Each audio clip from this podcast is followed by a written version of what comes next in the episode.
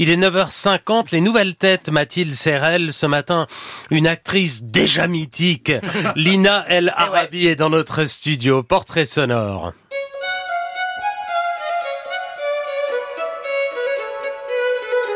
Elle a été cette petite fille appliquée à l'éducation classique, violon et danse au conservatoire, auquel s'ajoute le théâtre à 10 ans et les premiers castings. C'est sa mère, pharmacienne d'origine marocaine, qui lui fait sa culture cinématographique tous les soirs, un monument du 7e art. J'étais tranquillement en train de danser, il vient sur moi et il me dit Qu'est-ce que t'as fait, mon frère? Je lui dis Moi, j'ai rien fait. Alors il monte sur ses grands chevaux et il me dit euh, Alors pourquoi il est parti avec cette tête-là? D'aussi longtemps qu'elle se souvienne, elle a toujours voulu faire ce métier et particulièrement en voyant jouer Isabelle Adjani. À 18 ans, elle passe les auditions, intègre le conservatoire de Bobigny, puis celui du 20e à Paris. Très vite, elle remarque que personne ne lui ressemble et s'interroge sur cet adjectif étrange qui revient dans les annonces. Pour série télé, cherche jeune caucasienne d'une vingtaine d'années. Caucasienne. Elle a dû demander à ses parents ce que ça signifiait. Elle entame alors une double formation à l'écran avec ses premiers pas chez Xavier Duringer notamment et une école de journalisme en parallèle avec un stage dans une boîte de prod qui n'a peur de rien. Bonsoir, toute l'équipe de Cache Investigation est ravie de vous retrouver pour une nouvelle série d'enquêtes. C'est son rôle de Zahira dans Nos, où elle campe une jeune belgo-pakistanaise dressée contre la tradition des mariages arrangés qui fait pencher la balance vers la fiction. C'est notre tour, Tarek. Notre tour, notre vie. C'est ta décision. Oui, c'est moi. C'est pas celle de ta famille. Non, c'est moi qui veux pas. Si on le garde pas, c'est fini entre nous. Tu comprends ça?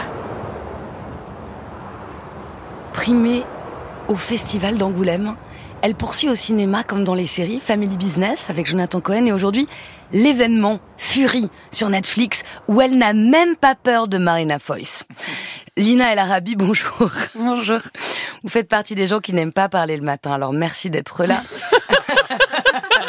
on, le- on sait tout quand on prépare avec le questionnaire de nouvelles têtes. Vous avez 28 ans aujourd'hui, vous continuez votre formation puisque vous êtes au Conservatoire national, non? Je, je viens de terminer le Ça y est, c'est conservatoire. bon, vous êtes C'est bon. diplômé. Félicitations. Mais le journalisme alors dans tout ça, puisque c'était quand même euh, c'est présent dans ce portrait et ça a toujours été en vous. Vous étiez sur les deux pieds. En 2017, vous disiez que vous n'excluiez pas d'y revenir. Oui, non, mais je pense que c'est c'est un métier, c'est c'est une vocation euh, qu'on a. euh, le journalisme, c'est pas un plan B. je veux Ouais. dire.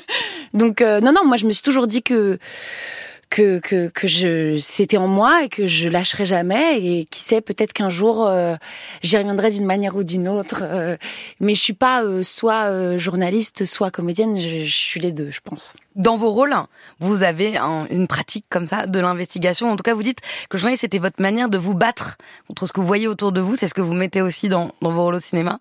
Bah en fait, c'est vrai que le journal, enfin pour moi c'est le plus beau métier du monde le journalisme. Oh. Non, mais c'est même pas pour vous, je, je le dis euh, même à des non-journalistes, hein, mais c'est juste que. je- Et on en fait, en a on- besoin aujourd'hui.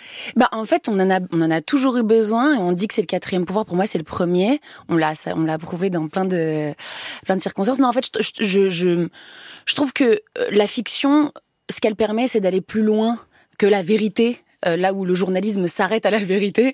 Euh, la fiction, moi, elle permet de toucher euh, aux émotions en en parfois en trafiquant un peu la réalité Mm. et c'est c'est en ça que j'aime bien euh, j'aime bien le jeu et j'aime bien euh, la fiction Vous dites il y a quelque temps, j'aurais j'aurais dit que les acteurs ne sont pas des porte-drapeaux et que le cinéma ne peut pas changer la mentalité, mais en fait si.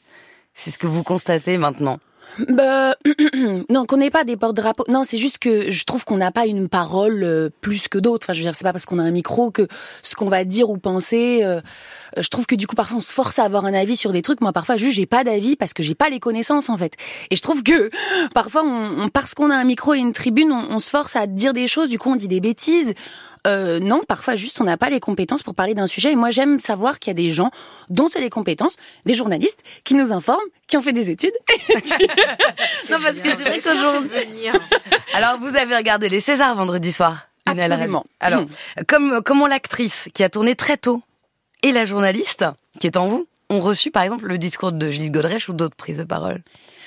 Euh, je, me- je me dis que heureusement qu'on a des, des héroïnes euh, comme elle, euh, comme plein d'autres hein, euh, qui ont parlé.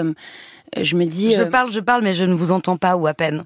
Ouais, c'est vrai, c'est ce qu'elle a dit. Disait Judith Godrèche. Euh, bah ouais, c'est- difficile parce que c'est vrai que c'est un, un milieu. D'ailleurs, elle le dit, elle l'a dit euh, quand elle parle du fait qu'elle aussi elle a peur d'être blacklistée.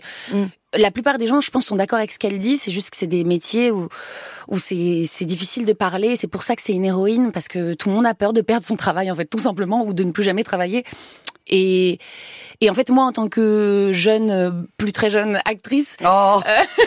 Commencez pas avec ce truc d'agisme. Non, c'est non, c'est pas de l'agisme, c'est juste que bon, voilà, mais bah je la remercie en fait parce que moi c'est vrai que j'ai commencé j'avais 14 ans, j'en ai Ouais. 28 et et c'est vrai que je j'ai vu la différence depuis que des femmes prennent la parole, je vois que euh, Sur les tournages? sur les tournages que maintenant déjà nous on ose plus dire ah ça c'est ça non où, où je vois aussi des, des hommes qui euh, qui euh, par peur de faire certaines choses s'excusent d'avance alors c'est pas grave on va passer un long moment comme ça où ils vont avoir peur de tout mais c'est pas grave ça ça, ça permet de rééquilibrer un peu les choses Mais tout, c'est un moment.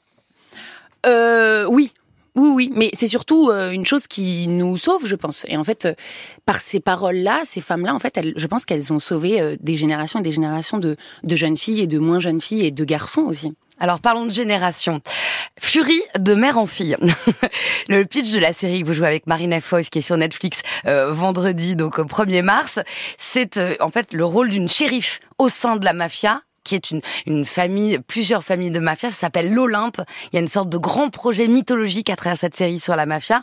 Et vous, vous allez devenir à votre tour Fury, c'est pour ça qu'il y a un pluriel, puisque vous travaillez pour Marina Foïs. Est-ce que finalement vous êtes dans la lignée de tous les rôles mythologiques que, que, vous avez abordés? Parce que finalement ce sont toujours un peu pour vous des antigones, des héroïnes très fortes que vous choisissez.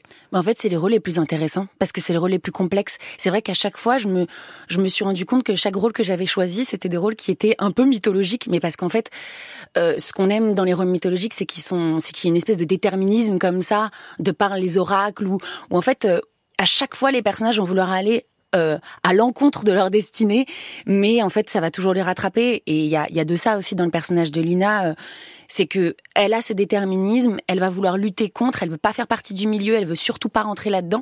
Puis au final, chaque pas qu'elle va faire l'amène vers euh, vers ce milieu-là et vers tout ce qu'elle détestait au départ. Euh. Oui, c'est la, ou la dimension tragique d'un film comme Carlitos Way, l'impasse euh, de Brian De Palma. De Niro va se retrouver, enfin, euh, pardon, euh, c'est c'est Brian De Palma qui se retrouve contraint finalement, réentraîné dans ce milieu. Donc c'est c'est le tragique de ce rôle qui en même temps est, est- vous le compensez en jouant sur scène un petit peu le euh, l'op- l'opposé du personnage de, de Lina, non? Puisque euh, puisque là vous allez vous vous êtes plutôt euh, sur euh, quelqu'un qui va pas s'engager dans le dans dans la mafia au théâtre. Euh, au- alors au théâtre, de, de vous me parlez de Euh, je, vous, je vous parle de l'autre pièce que vous jouez qui est que sur toi, c'est Ah la oui. montre le tigre. Oh oui, euh, oui, oui, bah, rien à voir là pour le coup. Euh, L'histoire n'a rien à voir du tout, mais euh, pareil, oui, c'est aussi un, un aspect mythologique. euh, Oui.